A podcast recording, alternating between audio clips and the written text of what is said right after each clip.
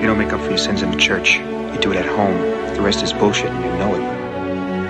Thank you so much. Now would you please just drink your fucking milk and shut the fuck up? Come on, let's go out. Nobody goes to the bathroom. Just when I thought I was out, they pulled me like a king. Herzlich willkommen zur 81. Folge von Cap vs. App, dem Filmpodcast mit Iskander und Maxim. Hallo Iskander. Hi Maxim. Na, wie heiß ist es bei euch jetzt? Brüllend heiß. Es soll in die 30 Grad gehen diese Woche. Am Wochenende auch äh, Schwimmen angesagt. Wir haben ja Sommerpause bei uns oder Sommerferien, besser gesagt. Ja. Ähm, aber ich versuche unter der Woche durchzuarbeiten. Äh, ich muss ja immer noch an meiner Dissertation schreiben und übersetze gerade einen Text von Oskar Negt. Klingt doch sommerlich. Sehr. ähm, Ja, bei uns wird's ähnlich warm. Äh, auf jeden Fall die nächsten Tage. Jetzt ja alles ein bisschen ruhiger wieder angehen lassen. Wir kamen ja von der Prowein wieder, der weltgrößten Weinmesse in Düsseldorf. Waren wir zwei Tage, haben dann so ein bisschen durchgestemmt. Mhm. Der Messealltag ist ja auch mal gar nicht so unanstrengend. ja, kann ich mir vorstellen. Und nachdem man eben so mehrere Weingüter, also wie gesagt, da ging es darum, dass wir die Bestandswinzer auch gerade wieder im neueren Team alle mal wieder so kennenlernen oder sich wieder mal sehen, ne, nach den drei Jahren Covid so. Mhm. Aber ich war auch heilfroh, als dann beim Winzer Tesch, das ist irgendwie so eine liebgewonnene Tradition bei den Suff-Leuten, also Weinhandlung Suff, dass man dann zu dem Tesch geht, das ist ein Winzer von der Nahe und dann trinkt man dort ein Bier als Abschluss, weißt du? Aha. äh, nachdem man eben die ganze Zeit verkostet hat, äh, Weine verkostet hat und wir spucken ja alles, 100 Prozent, man dann zum Abschluss um 18 Uhr, wenn die Messe zumacht, dann dort äh, sich ein Alt gönnt. Das war Okay. auch höchste Not gewesen, einfach. Bei den letzten zwei Winzern habe ich auch so ins linke Ohr rein, ins rechte Ohr wieder raus, weil man so viel Input Ja. äh, kann man, muss man auch erstmal verarbeiten. Das geht am besten mit einem kalten Getränk. ja, das kenne ich äh, von Konferenzen. Wie ist das eigentlich? Trinkst du, trinkst du noch viel Bier oder ist das eher eine Seltenheit bei dir? deutlich weniger als früher, aber ich muss sagen, ich komme wieder so ein bisschen auf den Geschmack. Dieser Mechanismus beim Bier, sich dann dezidiert damit auseinanderzusetzen, was man jetzt da trinkt, ist relativ schnell abgehakt. Ja. Im Gegensatz zum Wein, weißt du? Also, stimmt. klar, es gibt ja auch Craft-Biere und da kann man sich auch um die verschiedenen Hopfenarten, in welchem Verfahren das wie gemacht wurde. Das ist auch sehr interessant und sehr spannend und sogar zum Teil sehr ähnlich wie die Weinszene. Ich trinke ja meine Craft-Bier auch immer aus Weingläsern. Mhm. Aber es macht auch einfach Spaß, den Tag mit einem schönen Schluck Bier zu beginnen, finde ich immer ganz geil. Ich muss sagen, nach so 0,5 maximal oder 2,03ern bin ich auch gesättigt mit Bier. Dann kommt wieder dieser andere äh, Im- Impuls bei mir hoch, dass ich mich dann doch wieder ein bisschen mehr beschäftigen will in der Hand mit einem Getränk und dann kommt es zwangsläufig zu Wein, weißt du? Es gibt auch Gründe, warum ich in diesem Business bin. ja. Wirst du ja alles dann auch bald mal miterleben, wenn du dann in, äh, in Deutschland bist bei uns. ja, so ist es. Ich freue mich auch aufs Wetter, weil äh, hier ist der Juli eigentlich äh, unerträglich. Also vor allem in Berlin auch deutlich angenehmer. Ja, das wird eine gute Zeit. Kommen Was wir zu den du? Filmen. Ach So. Zu den Getränken nochmal erst kurz. zu den Getränken. Ähm, ich habe mir jetzt wieder mal einen Smoothie gemacht. Banane und Kirsch. ist ein neues Leibgetränk geworden gefühlt. Bist ein sehr gesunder. Äh, das nicht unbedingt, Seite. aber äh, man tut, was man kann, um äh, gewisse Prozesse aufzuhalten. Fatalistisch. Na gut. ähm, bei dir? ich trinke etwas sehr Sommerliches und zwar einen Petnat. Ein Petillon Naturel mal wieder. Also wieder mal einen einfach vergorenen Schaumwein. Diesmal einen aus äh, Umbrien, aus Italien, den Di Filippo Malafeminena. Sehr interessanter, schöner, bisschen, bisschen stoffigerer ähm, Orange. Bisschen Italien in Brandenburg heute bei uns vielleicht. Ja. Sagt man das im deutschen Weinhandel so? Orange? Orange gibt's auch. Also das ist ein Petnat. Gerade bei uns in der Handlung ja sehr, sehr viel. Also meiste vergorener Weißwein könnte man es auch nennen. Und ja, also da du magst Orange oder Äh, nee, du hast, du hattest gerade Orange gesagt, deswegen. Äh, ich Orange gesagt? Dann war- da war das ein freudscher Versprecher, weil der Wein ein bisschen orangen Touch hat, aber ist ein Petnat. Okay. Einfach nur. genau. Gut, dass wir das geklärt haben. Wo ja, ja, uns, glaub das ist ich, wo wir beide Zuhörer. Genau. Wo es keine Verwechslungsgefahren gibt, ist bei Supernova von 2020. Soll ich mal, oder muss ich mal den Plot machen? Äh, ja, mach Beziehungsweise- mal. Das ist, glaube ich, in zwei, drei Sätzen gesagt. Es ist unfassbar einfach. Ein Film von Harry McCreen. So, so viel Zeit muss sein. Und zwar haben wir das Paar Sam und Tusker, gespielt von Colin Firth und Stanley Tucci, die äh, ja auf einen Roadtrip gehen, weil äh, Tusker Demenz bekommt und äh, sie äh, ja auf so einer Goodbye-Tour sind. Ja. Äh, dabei muss auch gesagt werden, dass die beiden relativ jung sind, vor allem für jemanden, der Demenz bekommt, also äh, frühe Demenz eigentlich. Es ist ein bisschen atypisch in dem Alter zu bekommen. Es ist ja eine Alterskrankheit. Ja. Aber ähm, ja, das Ganze spielt auch in, in England oder wo das ist da, die sind Ja. irgendwo auch im Norden unterwegs, ne? Genau. Die haben sich dann so ein Van geliehen und oder das ist sogar nee, die haben sogar ein Van gekauft und das ist eines der wichtigen Punkte generell in diesem Film, gerade in Verbindung damit der Demenz. Also die haben sich so ein Van gekauft und gehen dann so auf so eine Goodbye Tour, um nochmal das Leben so zu genießen, wie sie es die letzten 20 Jahre gemacht haben. Ja, genau. Und dabei gucken sie hin und wieder in die Sterne. Ganz richtig. Du hast schon erwähnt, dass der, der Plot einfach ist und äh, das ist fast nie ein, ein Problem, oder das ist an sich kein Problem. Aber bei diesem Film generell, und wir können die einzelnen Details reingehen, hat man auch das Gefühl, dass alles so auch einfach gehalten worden ist bei der Umsetzung. Also, dass man sich nicht wirklich darum geschert hat, viel, viel Innovatives oder auch technisch äh, Schwieriges zu machen. Das ist sehr viel, es wird sehr viel mit Schuss gegen Schuss gearbeitet. Die Kamera bewegt sich so gut wie nie, außer bei den Sequenzen, in denen man das Auto durch die Landschaft fahren sieht. Ich wollte es eigentlich erstmal so relativ offen halten, aber ich glaube, ich starte jetzt einfach mal in die in die richtige Kritik hinein. Und man hat das Gefühl, dass irgendwie äh, 100 Jahre Filmgeschichte einfach an unserem lieben Regisseur McQueen vorbeigerauscht sind, als hätte es einfach einen Karl Freund oder einen Friedrich Murnau äh, und den letzten Mann nie gegeben, eben weil die Kamera sich so gut wie nie bewegt in diesen Momenten, außer in diesen Sequenzen, wo wir das Auto verfolgen, wie es durch diese, ja, man muss sagen, sehr schönen Landschaften durchfährt, aber gleichzeitig sind das so Postkartenlandschaften und es ist alles sehr flach und sehr glatt. Glätte ist ein Problem in der neueren äh, Filmkunst, die wir schon, oder das wir schon oftmals angesprochen haben, aber die Art und Weise, wie mit dieser Glätte gearbeitet wird, und das ist ein Punkt, zu dem wir nochmal zurückkommen werden, wenn wir Texas Chainsaw Massacre besprechen, kann sehr anders ausfallen und äh, hier ja flach irgendwie und, und so gefühlt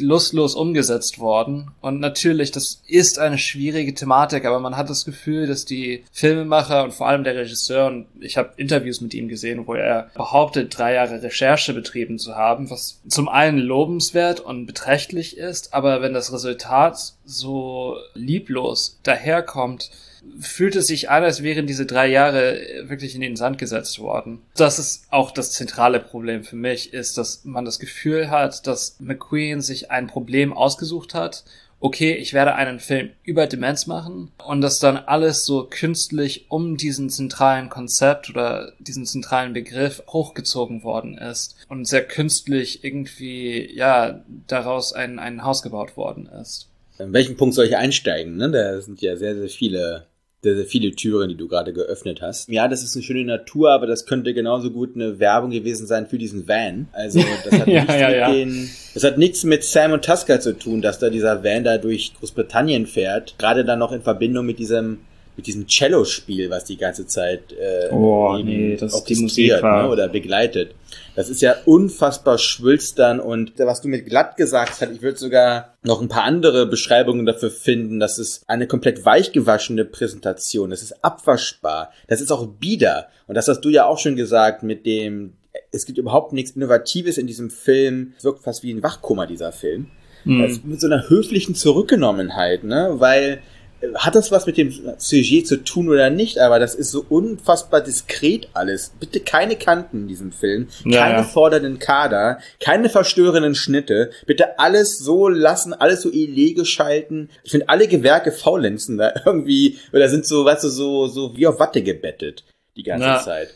Ich will einfach ein- kurz eingrätschen und dann kannst du weitermachen. Aber der Fakt, dass, äh, du hast Bieder gesagt, der Fakt, dass es äh, ein Film ist über ein schwules Paar, das geht komplett unter. Ich habe noch nie einen Film über Homosexuelle gesehen, der so ja, steril und prüde ist. Also wirklich, also man, man hat das Gefühl, dass diese Menschen kein, keine Körper haben. Man möchte bloß nicht anecken, der gute Geschmack wird äh, aufrechterhalten, wenn man sich die Geschichte mhm. homosexueller Regisseure, Filme, die äh, Homosexuelle behandeln und, und diese Thematiken aufgreifen, wenn man sich diese Geschichte, eine, eines der wundervollsten Geschichte der, der äh, Filmgeschichte, Teile der Filmgeschichte. Das ist ein Film, der diese, diese gesamte Tradition ignoriert und stattdessen die altbürgerlichsten Werte äh, aufhält. Obwohl ich mir da gar nicht so sicher bin, ob ich da jetzt so eine gewisse, so eine Nicht-Authentizität sagen würde, weil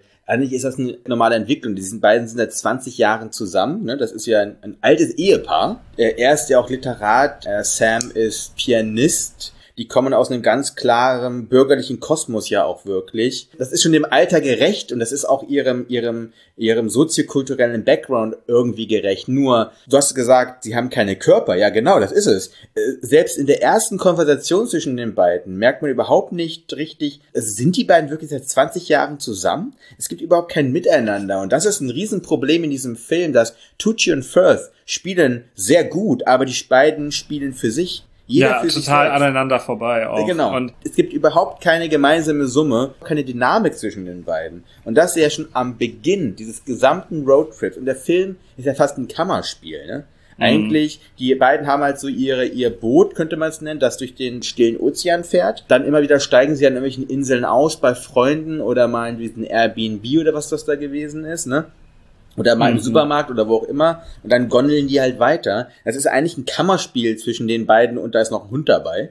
Aber äh, es gibt überhaupt keine, überhaupt keine Verbindung eigentlich zwischen den beiden. Wenn man dann sagt, man will eigentlich so eine Art und Weise von Liebesdrama aufmachen in diesem großen, großen Themenkomplex noch mit Demenz, da fehlt es einfach komplett am Knochenmark eigentlich der, der Beziehung. Ne? Und das ist ein Riesenproblem in diesem Film. Ja, und ich frage mich, ob das, äh, weil die Dialoge sind zum Teil so gekünstelt. Also ja, äh, ich habe mir ein paar Beispiele aufgeschrieben, aber wenn dann Margaret fucking Thatcher anzitiert wird und es gibt gewisse Berührungspunkte äh, zwischen diesem Film und Massacre, nicht viele, aber ähm, ich will in Massacre auch über Technologie sprechen. In Supernova wird die Stimme von dem GPS also Siri oder wie sie auch immer heißt, mit äh, Margaret fucking Thatcher verglichen. Und ich glaube, das soll so, so witzig rüberkommen. Ähm, aber es, es wirkt wirklich, es wirkt einfach falsch. In einem anderen Moment, äh, hier, we're all like stars then, äh, wird an einem Punkt gesagt. Und das ist wichtig, weil Tusker so Hobby-Astronom ist. Ständig Vergleiche oder eine so, ja, fast metaphysische Verbindung mit den äh, Sternen gesucht wird geschrieben. Vielleicht sah das gut aus, ich weiß nicht, aber äh, die filmische Umsetzung ging einfach von, von hinten los und ist einfach ein, ein Debakel. Tucci und Firth, ich mag sie beide, äh, respektable Schauspieler, sind wohl auch befreundet. Also Tucci hat Firth das Drehbuch geschickt in der Übersetzung von, vom Buch zum Film ist, was auch immer die darin gesehen haben im Buch, äh, auf der Strecke geblieben. Also das ist mir im Nachhinein dann irgendwie nochmal so aufgefallen, dass wenn man so jeden einzelnen Mosaikstein für sich nimmt, das Drehbuch, das Schauspiel, die Mise en scène, da haben wir selbst das Score, nur das alleine ist gut, aber alles zusammen wird ein riesiger Scheißhaufen. Und das ist, also, das ist eigentlich fast schon paradox, ne? Wie man so, dass die arbeiten ja alle professionell auf eine Art und Weise auch, ne? Mhm. Aber zusammen ist das ein eintöniges Debakel, kann man wirklich sagen. Also so holzschnittartig kommt das dann rüber. Und gerade diese beiden Figuren ohne Seele, die da ihre Motive die ganze Zeit so offen und so platt halt vor allem auch darlegen. Man, guck mal, eine halbe Stunde lang geht es in diesem Film eigentlich nur darum, dass äh, der Tasker sich das Leben nehmen will. Ja, ja, und das ist eine echt lange Szene, ne? Also so ewig lang. Aber hier ist das andere Problem. Man, man hat diese Situationen. Ich habe mir ständig vorgestellt, wie würde ein anderer Regisseur oder eine andere Regisseurin mit diesem, mit dieser Szene umgehen? Diese Szene, die du besprochen hast oder angesprochen hast. Es gibt andere Filme, die 30 Minuten, Minuten lange äh, Dialoge zwischen Paaren haben. Äh, man denke nur an Le Mépris von Godard. Ja. Die letzte Szene, Szene zum Beispiel. Und das war für mich so, dass das, äh, das war ein super GAU. Aber im schlechtesten Sinne, weil eben man sieht, wie Colin Firth Klavier spielt in einem Saal, also äh, es ist eine vermeintlich Vorführung, Saal. vermeintlich ein Saal. Mhm. Äh, und ich habe mir einfach vorgestellt, so wie würde jemand wie äh, wie Tsai Ming Liang mit dieser Szene umgehen. Und es würde einen Schuss von diesem Saal geben. Es müsste einen Schuss von diesem Saal geben.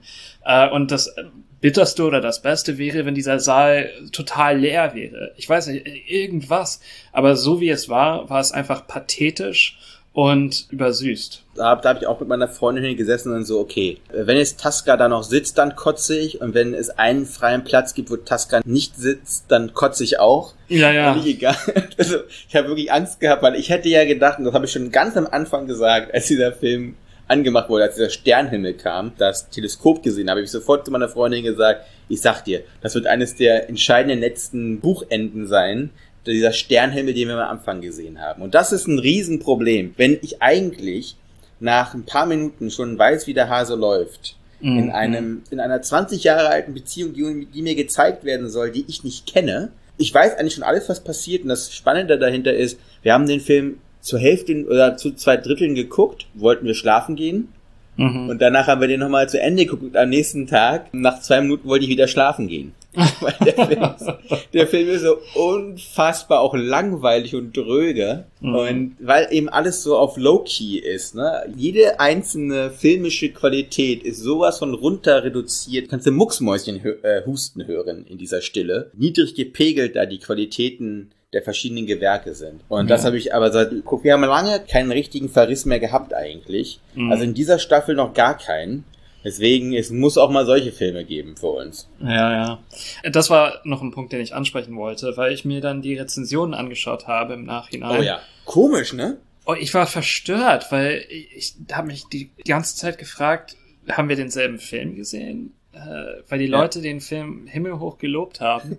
Gibt's einen Director's äh, Cut oder was? Also ja, weiß ich nicht. Also. Who knows? Ja, ich, ich, ich sehe es nicht und äh, einfach, dass ein Film schwierige Thematiken bespricht, das reicht für mich nicht aus als äh, Daseinsbegründung für einen Film. Ganz kurz, aber wie er diese Thematik anspricht, ist doch eigentlich das Verbrechen. Weil die Demenz, du hast ja auch mal VWL studiert, ist hier wie im Ceteris Paribus. Für alle, die nicht VWL gehabt haben, irgendwann mal in ihrem Studium, alles bleibt gleich, außer eine einzige Variable, die wir manipulieren. Ja. Und diese Variable wäre hier die Demenz. Die Sache ist in der VWL, da muss man sich um andere Größen, Variablen und Unwegsamkeiten keine Gedanken mehr machen, damit man seine Kurven da erklären kann. In einem Film funktioniert das aber nicht. Weil natürlich, wenn du frühe Demenz hast, und die haben keine substanziellen Sorgen, die haben keine familiären Probleme, die haben eigentlich ehrlich gesagt auch noch keinen richtigen symptomatischen Durchbruch, den wir wirklich miterleben, mit dem wir mitfühlen, den wir mitspüren können. Mhm. Was ist das ein Problem? Ja. Er lässt einmal einen Teller fallen. Einmal steht er mit dem Hund irgendwo auf der Straße. Und er und kann den genau, Brief das, nicht lesen, aber das ist Ja, und er kann dann auch wieder so plump auf eine Art und Weise. Ja, ja. Und äh, das ist eigentlich auch eine Krankheit. Also ich habe ja meinen Zivildienst gemacht auf einer Demenzstation im Seniorenzentrum. Mhm. Also Demenz ist etwas, was ich nah erlebt habe. Das ist auch eine Krankheit, die hat krasse Schübe. Aber wie gesagt, er ist ja noch früh dementiell. Er weigert sich ja auch Medikamente zu nehmen zum Beispiel. Ne? Ja. Also das ist alles so, es geht nur darum, dass es auf eine Katastrophe hinauslaufen muss. Weil das diese eine Kurve ist, die in diesem Film eine Bedeutung hat. Und alles andere wird still und festgehalten, damit das funktionieren kann. Und das fand ich auch so billig, dass man dann eben sagt, wir schalten alle Unwegsamkeiten, die man im Buch haben könnte, aus, damit wir dann irgendwie diese Demenz nur zwischen diesen beiden aushandeln müssen. Und das, so funktioniert die Welt nicht. So funktioniert einfach auch diese Krankheit nicht. Und das ist wirklich ein ganz, ganz billiger Move gewesen von Harry McQueen, der hier auch das Drehbuch geschrieben hat. Ja, und der Fakt, dass auch die Demenz sich überhaupt nicht in der Form des Filmes niederschlägt, ist für mich nicht, dass jeder Film das machen muss. Aber es gibt einen sehr guten Film, den ich letzt, äh, letztes Jahr auch äh, gezeigt habe vom Campus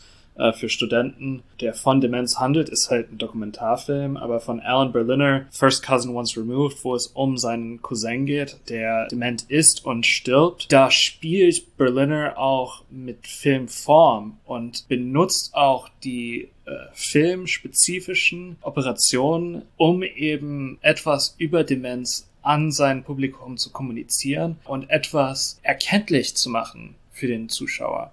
Ich hatte keine Erkenntnis bei diesem Film, ich hatte Langeweile. Ja. Und nochmal ganz kurz, du hast es ja angesprochen, weil er nicht mehr lesen kann, aber weil er auch nicht mehr schreiben kann. Und so wie in, seine, in seinem Notizbuch, ne, in seinem Manuskript, wie schnell da dann Demenz sich gezeigt hat, von Seite zu Seite, ne, von Zeile zu Zeile ist er immer mehr degeneriert. Also, sorry.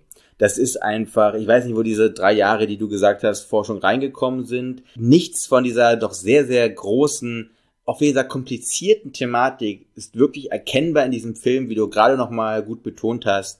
Und ich finde, diese Liebesgeschichte, diese 20 Jahre Leben miteinander sind nicht ersichtlich. Und ansonsten, wenn man sich äh, ja in den Schlaf nuscheln will, kann man auch einfach, keine Ahnung, was anderes anmachen. Wellen oder Vogelgesang oder Gezwitscher auf dem, auf dem Handy. Ähm, da muss ich mir nicht diesen Film angucken. Also für mich, für mich eine ganz, ganz, ja, für mich eine ganz, ganz, mir tut es leid, dass ich wieder so ausgerastet bin und dann doch wieder so ein Rant verfallen bin, aber eine ganz klare Nicht-Sehempfehlung. Ja. Kommen wir vielleicht lieber zu einer, ich würde jetzt im Umkehrschluss, also ich habe ja heute eine Overdosis davon, aber vielleicht doch eine Sehempfehlung von meiner Seite auch. Ja? Okay, super. Aber nur in Verbindung mit dem alten. Das ja, ist ja. meine Bedingung. Also von David Blue Garcia aus diesem Jahre Texas Chainsaw Massacre. Die Prämisse sollten die meisten kennen. Es geht um den Kettensägenmörder Leatherface. ist der Titel nicht äh, selbsterklärend? Ja, selbsterklärend eigentlich. Ja. Äh, hast du eigentlich den äh, deutschen äh, Kettensägen-Massaker gesehen? Es, den, den gibt's auf jeden Fall. Äh, ich vergesse immer, wie der Ja? Regisseur heißt. Es gab so einige Nachfolgefilme auch schon davon. Auch mal Michael Bay hat sich daran gütlich getan. Dieser Film Nee. soll wirklich gut sein. Äh, von äh, Schlingensief ist das, Christoph Schlingensief, ähm, auch mit Ach, Udo was. Kier, handelt von der Wiedervereinigung und westdeutsche Gutbürger äh, verwandeln äh, Ostdeutsche in Bratwürste. Selbst noch nicht gesehen, aber ich habe äh, von Leuten, deren Meinung ich sehr respektiere, äh, klare Sehempfehlungen äh, erhalten. Auf jeden Fall zurück zu Texas Chainsaw Massacre von 22. Der Film handelt von einer Gruppe von Yuppies, äh, die in Harlow, Texas, eine turbo-gentrifizierte, äh, liberale Utopie gründen wollen. Aber es gibt ein Problem. Leatherface ist da und der Kettensägenmörder stellt sich dieser Gruppe entgegen.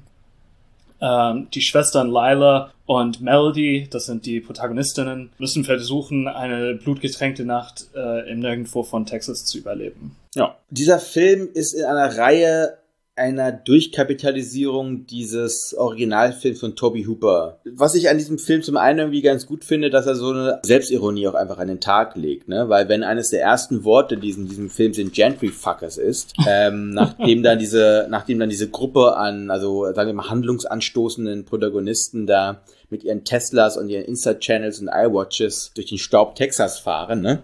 ist das schon irgendwie ganz witzig. Und dieser Chainsaw-Mythos wird ja sogar im Film selber aufgegriffen, indem man dann dort da so ähm, Korkenzieher kaufen kann mit einer Kettensäge vorne dran.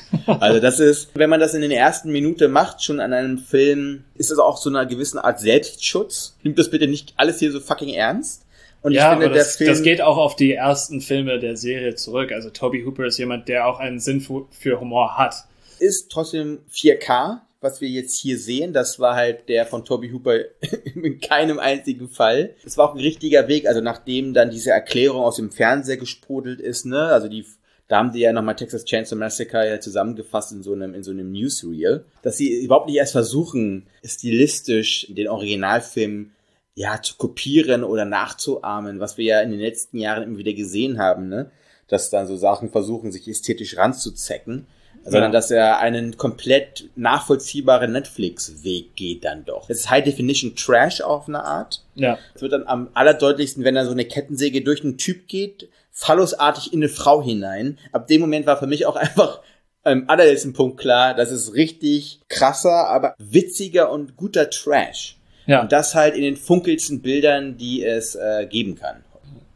Und es gibt halt einfach richtig coole Versatzstücke in diesem Film. Also äh, die Idee auch mit dem Treppengelände fand ich richtig gut. Ist das Sonnenblumenfeld fand ich super. Ähm, ich Ja, glaube, das ist stimmt. auch der Moment, der im Trailer zu sehen ist und auch im Cover oder auf dem Cover, Ja, wenn man ja, so durch äh, Mhm. Netflix scrollt. Aber trotzdem sau gut umgesetzt. Die Busszene ist äh, also erinnerungswürdig und auch äh, das Finale im Kino. Und hier sieht man auch, wie man respektvoll, sogar liebevoll mit der Vergangenheit des Kinos umgehen kann, aber trotzdem erkennen kann und zum einen in die Zukunft blicken kann und zum anderen sagen kann, das ist vorbei es ist nicht einfach so äh, oder es ist nicht zufällig, dass, dass dieser Film im Kino endet. Also im alten, so 70s-Style Palladium oder ich glaube, der heißt Sagebrush in diesem Film. Und natürlich, Ja. weil es in Texas Mhm. ist. Es ist ein Film, in dem sich alle, die beteiligt waren, an, also es, es sieht so aus zumindest, oder es wirkt so auf mich als Zuschauer, dass sie sich Gedanken gemacht haben und dass da Sorge reingegangen ist, dass man Ja. äh, ja etwas Entertainment schafft und auch Entertainment im besten Trash-Stil, ohne eben ein, ein Simulacrum zu schaffen von dem, was äh, das Original getan hat. Ich würde zwei kleine Ausnahmen nehmen und die beziehen sich vor allem auf die, man könnte es noch Expositionen nennen des Films. Und zwar der Plot wird relativ plump angeschoben durch eine Konföderiertenflagge und Ja. durch einen Amoklauf in der Highschool. Das sind diese beiden Schwachstellen. Gerade die Konföderiertenflagge ist ein Problem, weil die äh, gesellschaftlichen ähm, Entwicklungen, die gesellschaftlichen auch ähm, Problematiken werden hier irgendwie mit rein verwurstet, aber nicht richtig, so halbgar irgendwie. Und das ist halt dann der Grund, warum dann Dante heißt der, glaube ich, ne? Äh, ja, ja, Dante. Äh, dass die halt dann ins Haus reingehen. Diese Begegnungen, wie halt der Plot am Anfang äh, eben wieder A zu B kommt, das fand ich schwierig. Das Gute ist bei dem Film nach der Exposition, weil passiert das alles automatisch, weil da ist halt Leatherface mit einer Kettensäge und da brauchst du gar keine Verbindungen mehr richtig, sondern der Typ ist selber eine große Verbindung. Wo er ist, ist die Action oder der, der Thrill oder das Blutgemetzel, das Massaker in dem Sinne. Das äh, braucht es dann gar nicht. Also ich finde auch gut und das beginnt dann, wie du richtig auch bezeichnenderweise schon gesagt hast, mit dieser Sonnenblumenfeldszene. Ab diesem Moment ist es eigentlich so, dass alles andere, was ist Schlüssel ins Schloss, dass so alles so reinklickt. Das ist so, ab dem Moment nimmt das richtig Fahrt auf, der ganze Film. Und hat auch wirklich großen Spaß gemacht. Also, wie gesagt, er war rumpelig, ein bisschen rumpelig, dass Leatherface äh, ein Waisenkind gewesen sein soll. Weil Ja, ja. im Originalfilm wissen wir ja, dass er eine Familie hat. die, die Kannibalenfamilie da. Aber was ich dann wieder trotzdem gut fand, dass sie dann nicht irgendwie auch alles vollgehangen haben mit dem Okkultismus, äh, den es im ersten Film gibt, der im ersten Film grandios ist, wirklich, und das macht fast den halben Film auch wirklich aus, diese Detailverliebtheit, die sich äh, Toby Hooper und Kostüm und, weißt du, äh, und Szenenbild ja überlegt haben müssen, da diese ganzen Knochen so zu drapieren, zu solchen äh, so Skelettschreinen nennen wir es mal. Ja. Also das ist wirklich eine Qualität. Und ich finde gut, dass sie es hier nicht gemacht haben, sondern eigentlich gibt es ein Leatherface von 74 und ein Leatherface von 22. Es ist ein guter Move gewesen, dass die überhaupt nicht erst versucht haben, die so ganz nah ranzukriegen, sondern äh, sie immer noch so weit getrennt gelassen haben, dass sie auch füreinander atmungsfähig sind. Ja. Und dass der 22 auch selber atmen kann als, als Leatherface. Ne?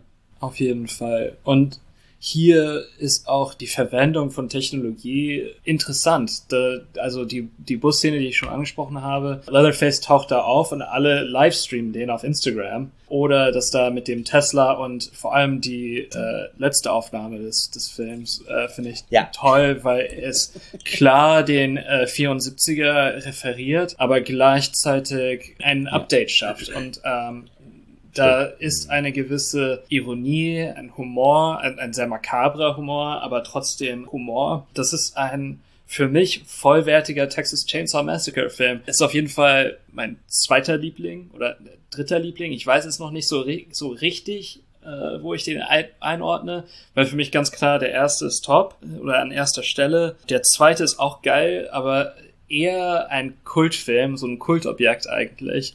Ähm, Ja. Der dritte funktioniert eher für sich äh, als der zweite.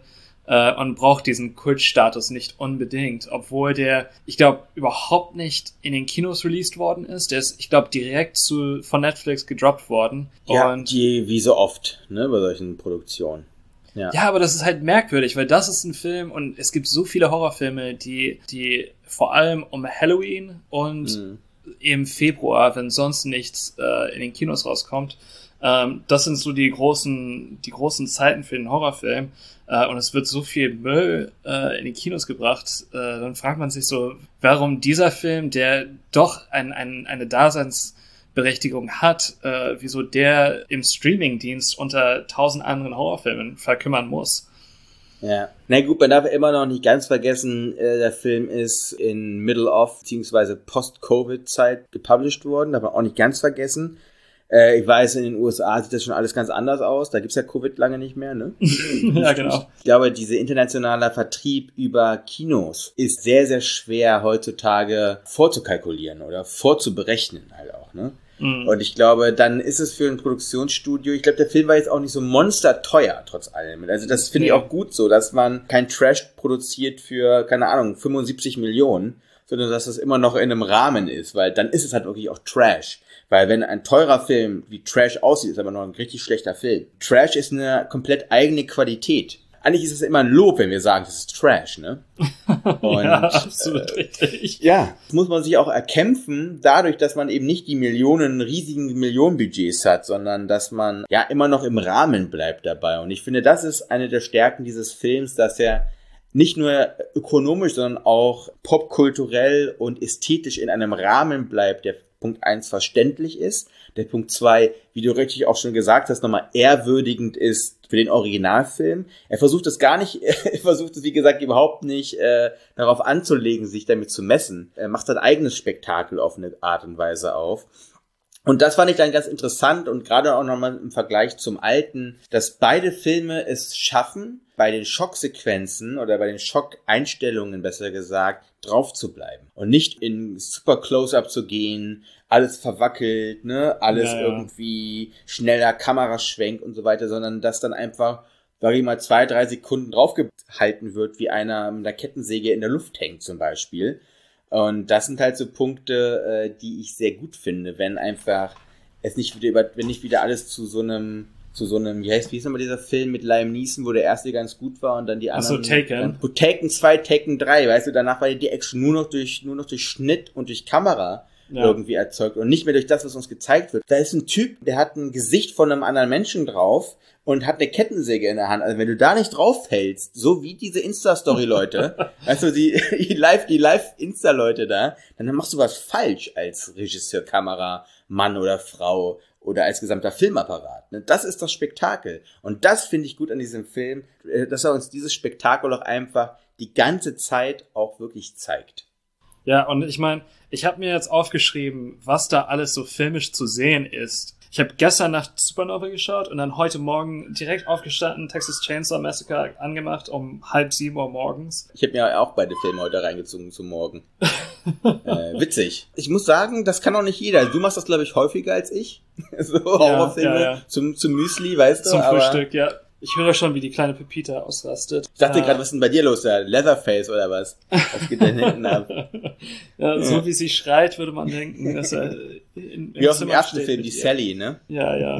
Ähm, aber ich wollte nur kurz sagen, aber es gab Kamerafahrten, wir hatten Sch Schwenks, äh, es gab POV-Shots, äh, es gab Match-on-Action-Shots, es gab falsche Match-on-Action-Shots, es wurde Kontinuität bewusst gebrochen, äh, es gab High-Angle-Shots, Low-Angle-Shots, äh, es wurde mit Telephoto-Lens und mit Wide-Angle-Lenses geschossen. Ich weiß nicht, äh, also wie das auf Deutsch heißt, aber du wirst mir sicherlich gleich helfen. Ähm, es wurde mit Fokus gearbeitet. Äh, und dazu auch noch, die Beleuchtung war super, die Mise en scène hat funktioniert, Schnitt war geil und äh, Sound und Musik haben auch gestimmt. Und es hat alles einfach zusammen eine Stimmung produziert. Und Ich hätte mir das nicht aufgeschrieben, wenn ich nicht als vorherigen Film Supernova gesehen habe. Aber es war einfach ein Moment, wo ich mir den Film angeschaut habe. Und ich habe danach auch zwei Interviews, einen mit Garcia und äh, einen mit äh, McQueen angeschaut. Garcia ist ein Typ, das merkt man einfach im Interview, der schert sich auch richtig um das Medium und um die äh, künstlerischen Möglichkeiten, die diese filmischen Mittel bieten. Äh, ganz interessant ist, aber was in deiner langen Aufzählung von verschiedenen Kameraoperationen nicht aufgetaucht ist, oder Schnittoperationen, Sag an. Jumpscare. Ja, gab's so gut wie nicht. Das ist eine große Stärke. Eigentlich, du siehst Leatherface immer bevor es eigentlich die Protagonisten oder die Figuren sehen. Ja. Und das ist eine richtig gute Qualität. Das haben wir beide so satt. Einfach diesen, diesen billigen Schocker, am besten noch mit so einem Sound hinterher. Es ist ein bisschen oldschool. Und das ist genau der Punkt vielleicht, wo eine gewisse Verbindung ist. Der Moment, hallo, ich werde hier gleich etwas dir zeigen. Diese Transparenz zu haben, das hat der Alte auch. Mhm. Da gab es doch aus anderen Gründen, warum das so ist. Aber heutzutage ähm, ist das eine bewusste Entscheidung, die getroffen werden muss. Und wenn man sich dafür entscheidet, für den nachhaltigen Horror in dem Sinne dann, wird komisch bei einem Film, der von Netflix äh, mit, also wie gesagt, äh, hauptdistribuiert wurde. Ja, das ist äh, dann noch eine ganz gewisse Qualität und deswegen, das ist auf jeden Fall eine Sehempfehlung. Bei mir aber immer im Verbund mit dem ersten Film. Und ja, also lieber dreimal Texas Chainsaw Massacre als einmal Supernova. Das ist mein Fazit. Ja, So, nächstes Mal machen wir zum einen unsere alte Perle, und zwar Tampopo, auf Deutsch der Titel Markische Nudeln von 85 von Yuzu Itami und den Film Annette von Leo Carra aus dem Jahre 21, denke ich. ja, das ist richtig. Okay. Zwei sehr lange Filme auch. Ja. Das fand ich auch gut, dass sich äh, Texas Chainsaw Massacre an den an die Länge gehalten hat vom ersten Film. Ja, ich Das glaube, fand ich eine sehr, Stunde sehr sympathisch. und 26 Genau. Minuten. Äh, 28 unter anderthalb Stunden. Unter, ja. Genau. 1,20 glaube ich ohne ohne Abspann. Ja, also sehr sympathisch. ja. Macht weiter so, Team von Gentex Texas Chainsaw Massacre 2022. In dem Sinne, ne? Bis in Ja. zwei Wochen. Gut, ciao, ciao.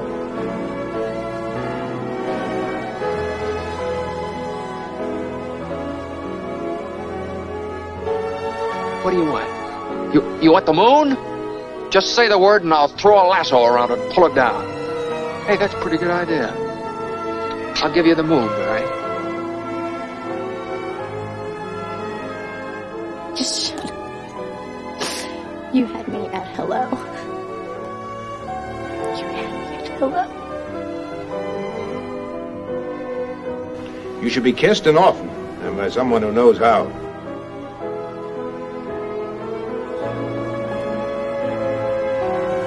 I'm also just a girl. Standing in front of a boy. Asking him to love her.